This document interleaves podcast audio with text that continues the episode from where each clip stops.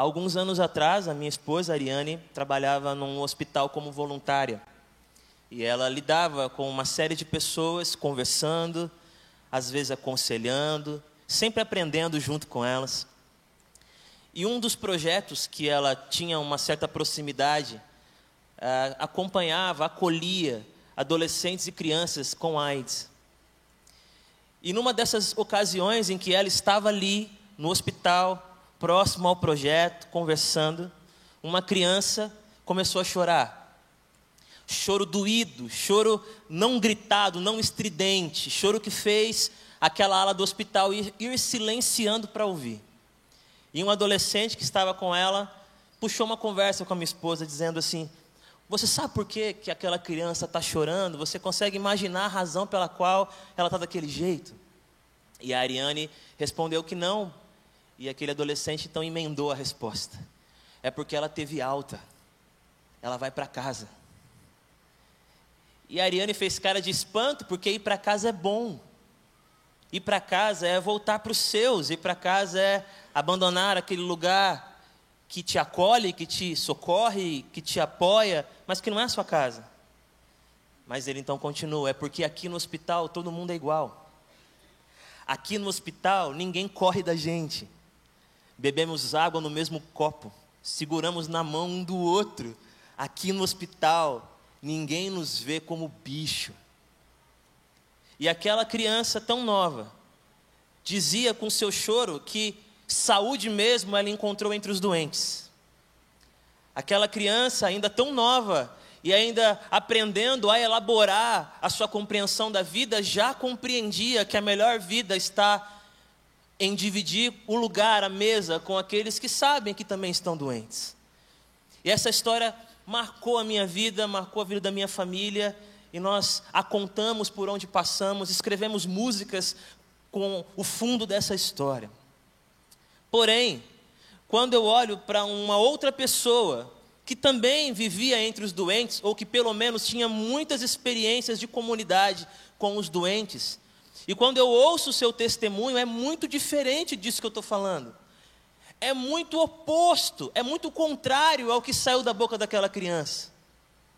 Um homem disse assim: Eu não tenho ninguém.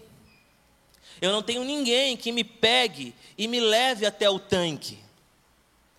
E quando eu tento chegar no tanque sozinho, sempre tem algum outro que chega antes de mim.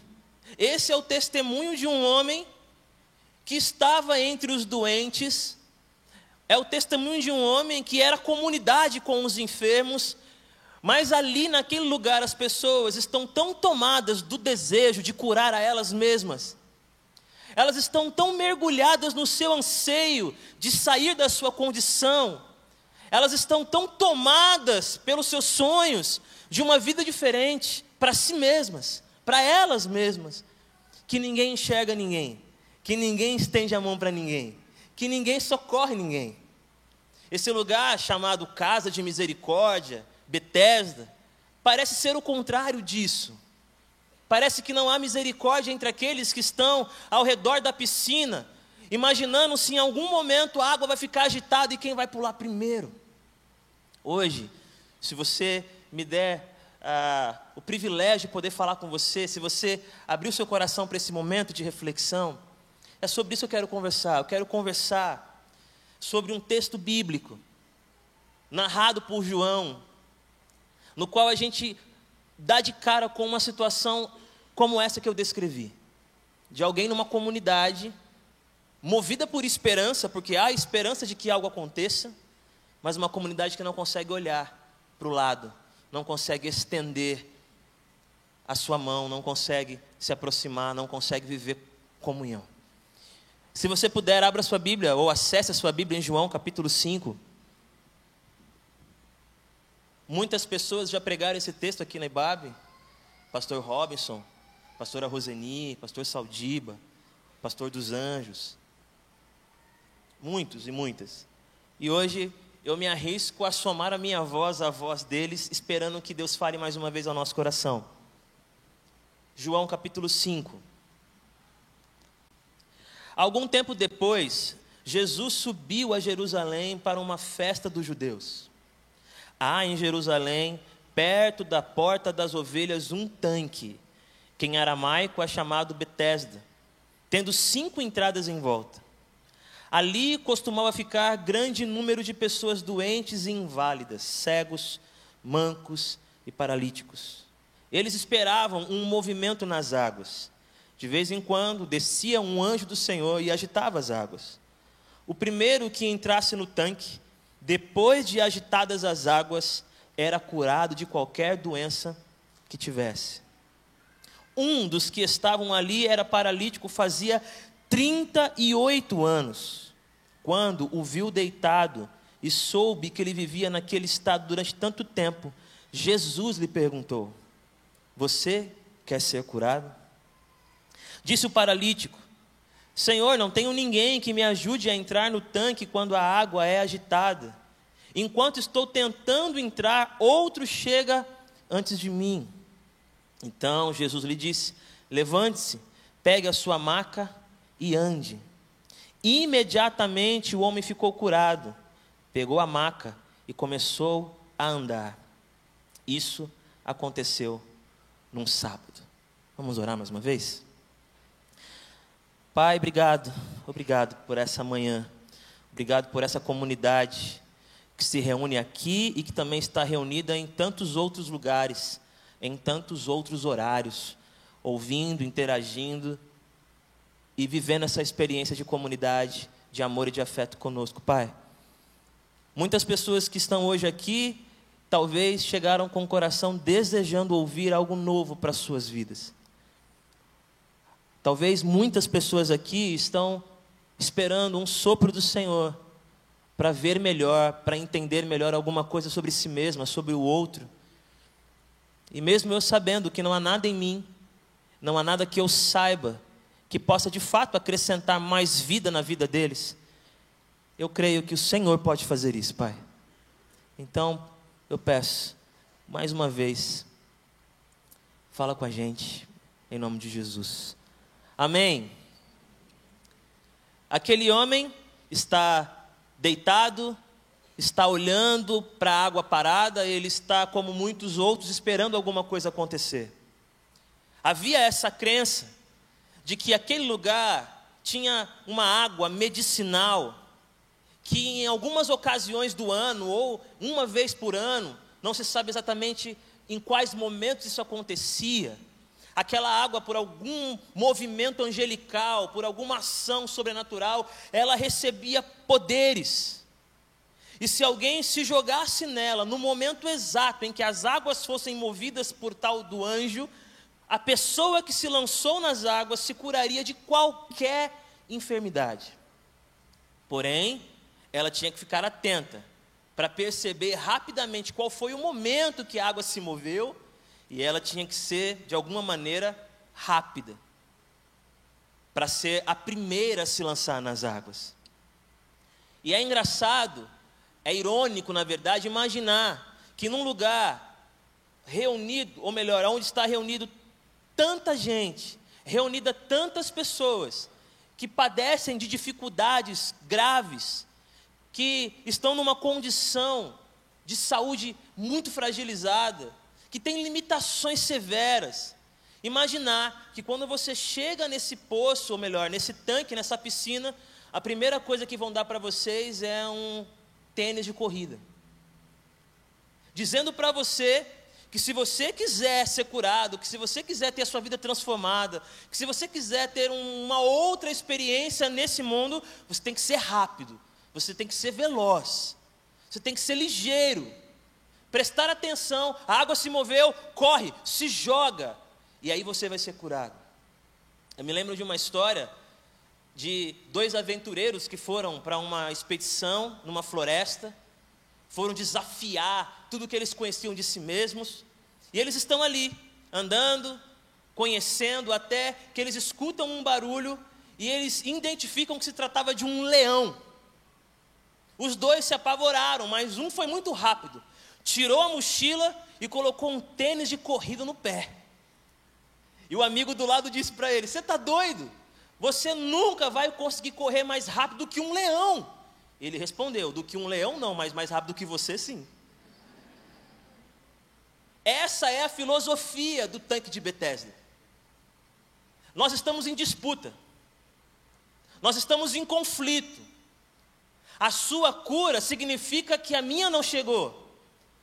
O seu avanço é o meu retrocesso. Então todo mundo está olhando o tênis de corrida, esperando a água se mover para fazer alguma coisa.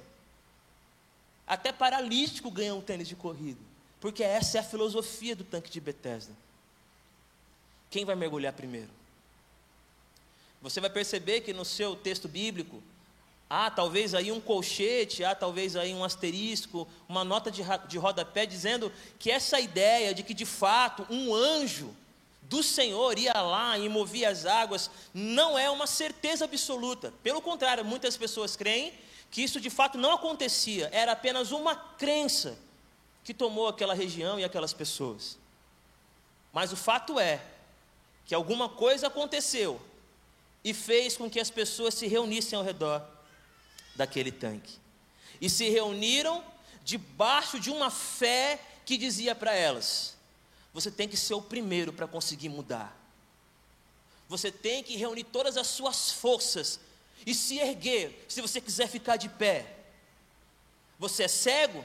Dá um jeito de enxergar. Você é manco? Dá um jeito de se equilibrar. Você é paralítico? Faz pactos aí. Arruma alguém para te, te carregar. Por quê? Para que você consiga experimentar uma mudança, depende só de você depende só da sua capacidade de ler o ambiente e perceber que as águas estão começando a se mover. É o seu olhar atento, é a sua capacidade de discernir os detalhes, fazer cálculos. Talvez você seja inteligente o suficiente para perceber que há uma lógica Há uma lógica no momento em que a água é movida. Esse anjo, ele é rotineiro. Então, Usa bem a tabela, usa bem o seu recurso de inteligência. Depende de você. Essa é a lógica. Essa é a lógica do tanque de Bethesda. Mas Jesus está subindo para Jerusalém porque há uma festa dos judeus. Não se sabe nesse texto que festa é essa. Poderia ser a Páscoa, poderia ser Pentecostes, poderia ser a festa das cabanas. Ninguém sabe. Mas havia uma festa. E Jesus está se movimentando até aquela festa, que é importante, festa que celebra a intervenção de Deus, festa que celebra o cuidado do Senhor com o seu povo, festa que celebra a memória dos milagres do Senhor, para que um povo frágil permanecesse unido e resistente. Festa importante para a cultura, para a religião, para a fé. Mas enquanto Jesus está indo em direção a Jerusalém, há ali esse tanque, tanque de Betesda, perto da porta das ovelhas. Cinco entradas. E por uma ele entra. E ele começa a caminhar, ele começa a passear por ali, ele começa a se envolver com o ambiente e ele vê um homem, um homem deitado. De acordo com a NVI, dá-se a entender que ele perguntou quem era aquele homem e quanto tempo ele estava paralítico. Já outras versões dão a entender que foi um conhecimento sobrenatural, foi a capacidade dele de saber sobre a vida daquele homem sem perguntar para ninguém. Mas isso não é importante agora no texto. O importante é que ele vê aquele homem. E ele faz por aquele homem que está ao redor, perto das águas, esperando alguma coisa acontecer. Ele faz por aquele homem aquilo que ele mais precisava, aquilo que ele mais necessitava naquele momento. Ele conversa ele chega perto dele e dá um susto nele: Ei, você, você, aqui ninguém conversa, aqui ninguém se fala, aqui é cada um por si. Quem é esse que vem até mim para conversar? Quem é esse que saudável perde tempo com um doente? Quem é esse que quer falar comigo? Você. Na experiência do tanque de Bethesda, não importa quem é você. Importa chegar primeiro, importa pular, importa mergulhar. É mágico. É impessoal. Não existe relação. Você olha para o tanque, mas o tanque não olha para você. Você espera do tanque, mas o tanque não espera nada. Para o tanque de Bethesda, o caminho que você fez para chegar até ali não é importante.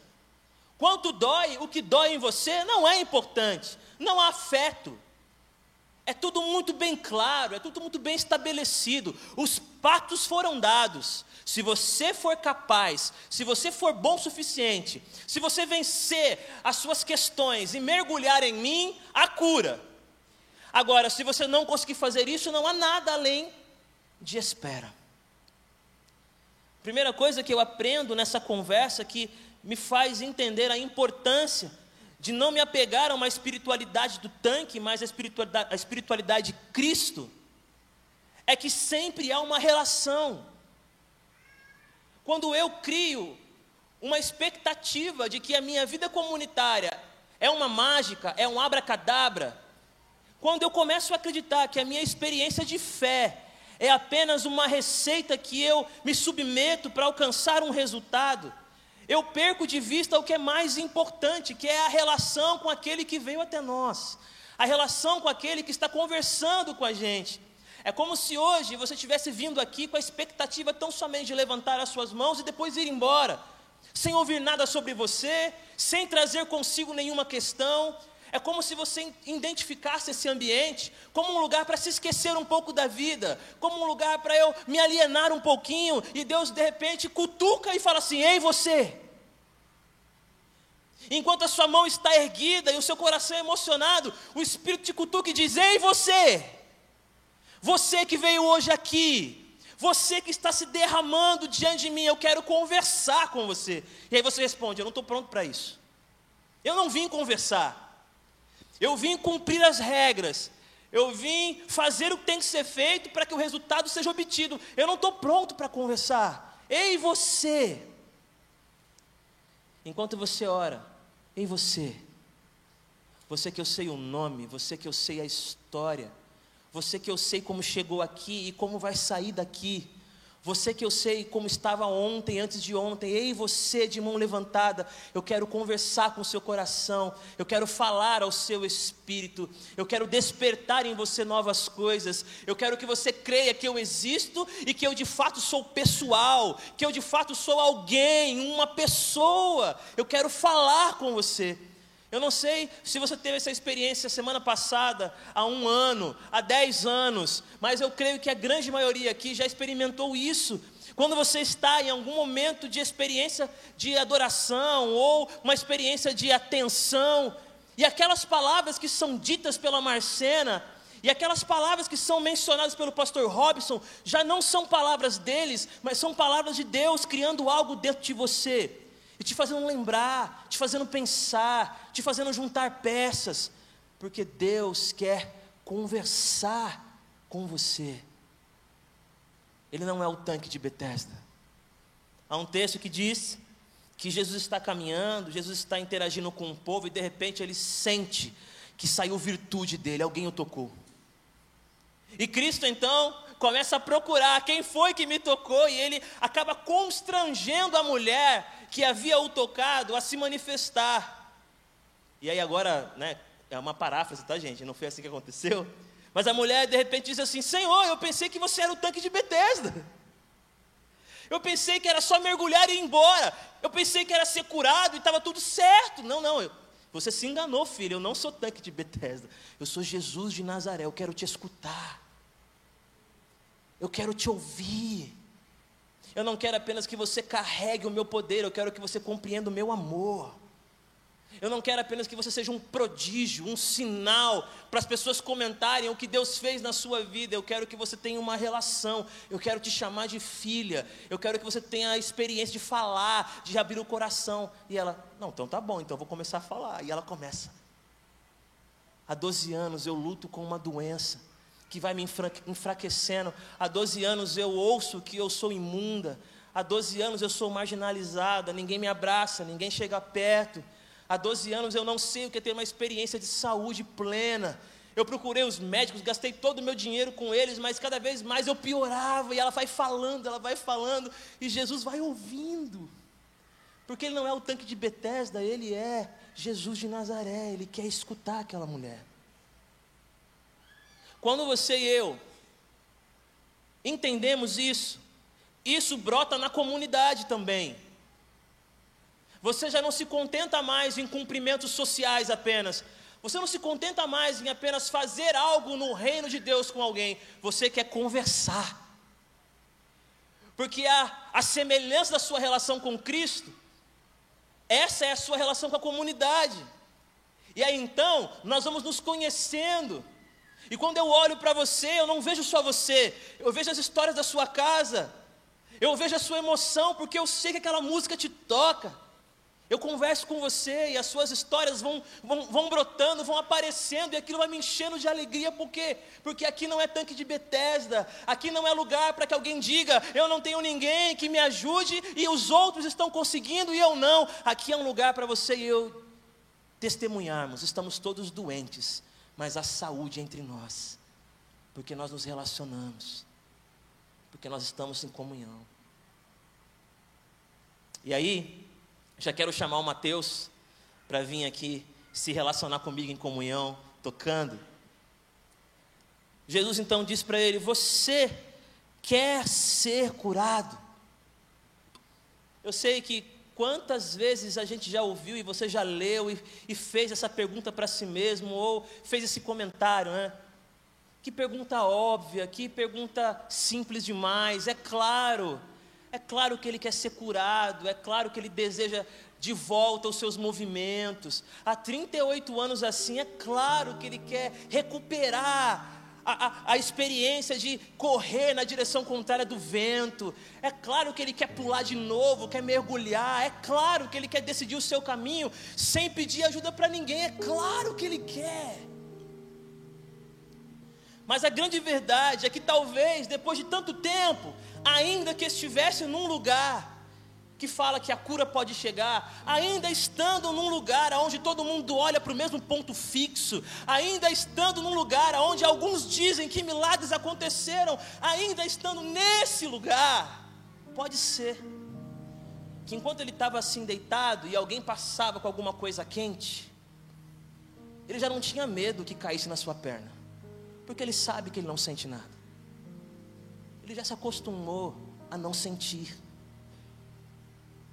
Não se acostumou porque simplesmente quis, não se acostumou porque simplesmente desistiu, mas porque são camadas e camadas e camadas de tempo, e parece que o coração já não pulsa mais do mesmo jeito. Há quantos anos que ele não tenta mexer o dedinho do pé? Há quantos anos que ele não ora? É hoje. A pergunta de Jesus não é: seria bom você ser curado? A pergunta de Jesus não é: se você fosse curado, você ficaria feliz? A pergunta é: ainda existe aí dentro desse coração cansado uma vontade profunda de se erguer de novo? Você ainda sonha de noite correndo por algum jardim? Você ainda brinca com seus vizinhos? Logo, logo você vai me ver no futebol. Ainda existe em você isso? É como se a conversa de Jesus quisesse ressuscitar o desejo. Eu tenho certeza que se eu te perguntasse, tenho certeza absoluta, ei meu irmão, você deseja, minha irmã, ter uma vida profunda, íntima, de experiência de oração com o Senhor, uma vida caminhando em prece, caminhando em devoção, você diria, claro. Agora, se eu te perguntasse, você deseja isso? você anseia, você ainda tem esse sonho de uma caminhada em piedade. Talvez se eu perguntasse, você quer ter um casamento melhor? Você quer ter uma experiência de, de relacionamento mais saudável? Você quer saber conversar melhor com ela e com ele? Duvido que você diria não. E quem está muito bem pode melhorar, amém, irmãos e irmãs? Amém. Agora, se eu perguntasse, você ainda acredita nisso? você ainda olha para ele dizendo: Deus vai dar um jeito sim. Você ainda olha para ela pensando: vai dar certo. Vocês ainda seguram a mão um do outro e dizem: vamos caminhar. Ou você não quer ter essa conversa? Você ainda sonha, almeja em ser luz do mundo, inflamar-se por Jesus, e não importa em que lugar você estiver, alguém enxergar em você um discípulo e uma discípula do Mestre. Se eu perguntar se você quer um dia ser assim, claro que você diria, eu quero. A pergunta não é essa, a pergunta é: a sua alma ainda clama por isso. A conversa de Jesus traz de volta tudo que o tempo está levando de você. A conversa com Jesus te conecta com a eternidade de novo. A conversa com Jesus ressuscita esperanças. A conversa com Jesus te faz pulsar, te faz reverdecer, cintilar. Não é que vai ser tudo lindo, bonito, mas você, o seu coração dirá: eu quero mais uma vez, Senhor, eu luto mais uma vez, eu desejo mais uma vez. Sim, a água está parada, ninguém se fala, não há misericórdia, mas a tua voz chegou até mim e me disse: é tempo de querer de novo, desejar de novo, ser curado. E se a gente de fato viver uma caminhada de cura gradativa e constante, tudo muda. Eu me lembro que eu fui tentar abrir a conta no banco. Tem alguém que trabalha em banco aqui? Não levante a mão, por favor. Fui tentar abrir a minha conta no banco. E fiquei ali com a minha pastinha, Mateus, ali ó, esperando minha vez, feliz. Só que todo mundo ia chegando e eu nunca era chamado. Eu ficava ali com a minha pastinha. Até que eu, né, não aguentei, fui lá falar com o rapaz, por favor. Eu estou ali esperando, você não vai me atender? E ele me olhou com um descrédito e disse assim: Mas você vai abrir uma conta? Eu lembro qual foi meu sonho naquele momento. Eu lembro, eu sonhei assim: Senhor, eu queria ser filho do dono desse banco. Porque eu ia ligar agora para ele: Pai, fala com ele. Mas não é esse tipo de sonho que Deus está falando para nós. Isso é sonho de gente doente, gente insegura isso é sonho de gente que se abala com a opinião do outro por qualquer coisa. Isso é sonho de enfermidade. Se Deus de fato mexer conosco, fizer uma reviravolta na vida, os nossos sonhos são outros. Talvez bem menos coisas, talvez bem menos viagens, talvez bem menos, em nome de Jesus, vinganças talvez bem menos mudanças naquilo que você acha que é essencial mudar. Por quê? Porque não há nada mais lindo do que o sonho de um coração que foi curado. Porque um sonho de um coração que foi curado é amar. O sonho de um coração que foi curado é perdoar. O sonho de um coração que foi curado é ver almas se rendendo diante do Senhor integralmente, seu sentimento, seu intelecto, sua dignidade. O sonho de um coração curado é que o nome de Jesus continue sendo espalhado, erguido por todos os cantos, para que todo homem e mulher possa enxergar nele o caminho, a verdade e a vida e vínculos novos com o Pai, um coração curado. Um coração curado tem tempo para ir para Betesda e abraçar o cego sozinho e conversar com um manco e saber da vida do paralítico e ensiná-los a estarem juntos, e ensiná-los a conviver, porque isso é um coração que foi curado. Você quer ser curado? Porque se você for curado, são 38 anos de vida que você não tem mais, são outros cenários, são outras paisagens, são outras frases, são outras vontades. Quais são os sonhos de uma igreja curada? Uau! Quais são os sonhos de uma família curada? E a resposta que aquele homem dá é muitas vezes a nossa resposta. Eu sei que muita gente critica esse homem e diz assim: ele nem respondeu. E eles talvez estejam certos, eles são muito mais estudiosos do que eu. Mas eu não, porque Jesus não o criticou, Jesus não o censurou. Jesus perguntou e ele começou a falar, e o olhar de Jesus era assim: fala, fala mesmo, fala, solta, abre o coração aí. O que, que essa pergunta destampou?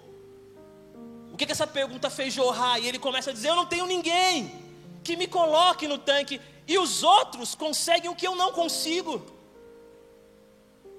Eu não tenho a ajuda que eu preciso para chegar onde eu quero chegar.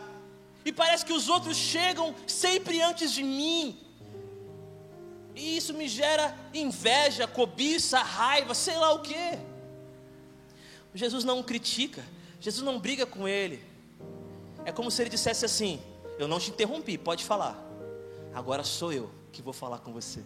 Não me interrompa. Sem desculpas. Levanta, pega a sua maca e anda. Não, não, agora não é você que fala. Eu já te ouvi. Não tem mais nada engasgado aí. Não tem mais nada escondido aí. A sua frustração, o seu ressentimento. Pode falar. Eu estou pronto para receber. Agora, quando eu falar, sem desculpas. Levanta. Pega a sua maca e anda. O lugar da verdadeira misericórdia é um lugar onde você pode falar e Deus não vai te interromper. Ele não tem problema com autoestima. Deus não vai te interromper. Ele não fica chateadinho. Fala. Ah, mas é contra ele. Fala. Fala. Falou? Ah, foi meu pai. Fala. Foi um parente. Fala. Foi naquele dia que eu. Fala. Fala. Falou? Ele acolheu, usou pessoas para te acolher, usou profissionais para te acolher, usou a vida para te acolher. Você falou, falou? Amém.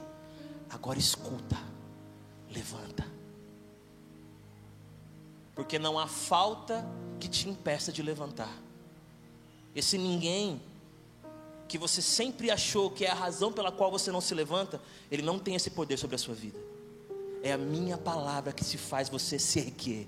Levanta é a minha presença, é o meu espírito. Esse outro, esse outro no trabalho, esse outro na comunidade, esse outro na vizinhança, esse outro aí que parece que te rouba energia, que drena a sua paz, esse outro, levanta, porque esse outro não tem poder sobre você.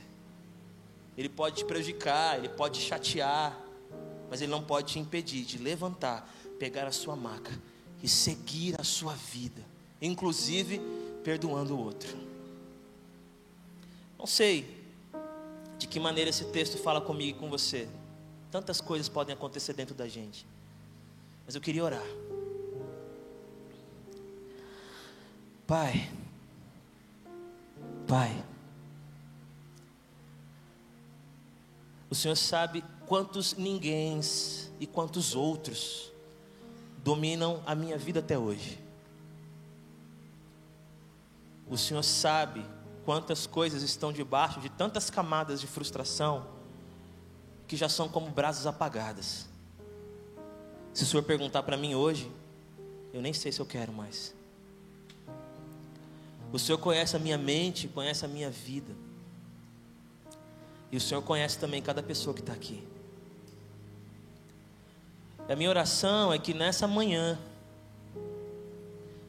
o Espírito de Deus diga: é você, é com você que eu estou conversando.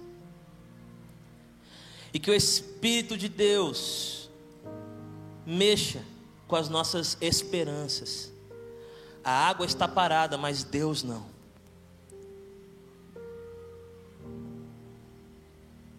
Que enquanto nós cantarmos essa canção,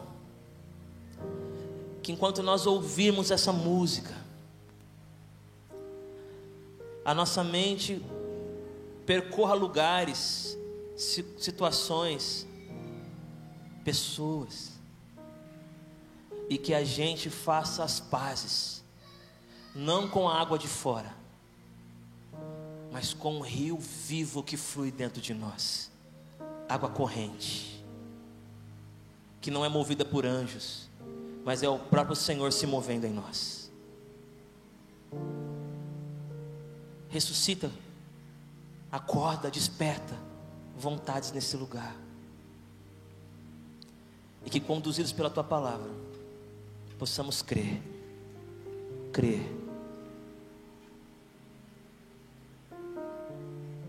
Que Deus quer conversar com a gente. Deus quer conversar com a gente.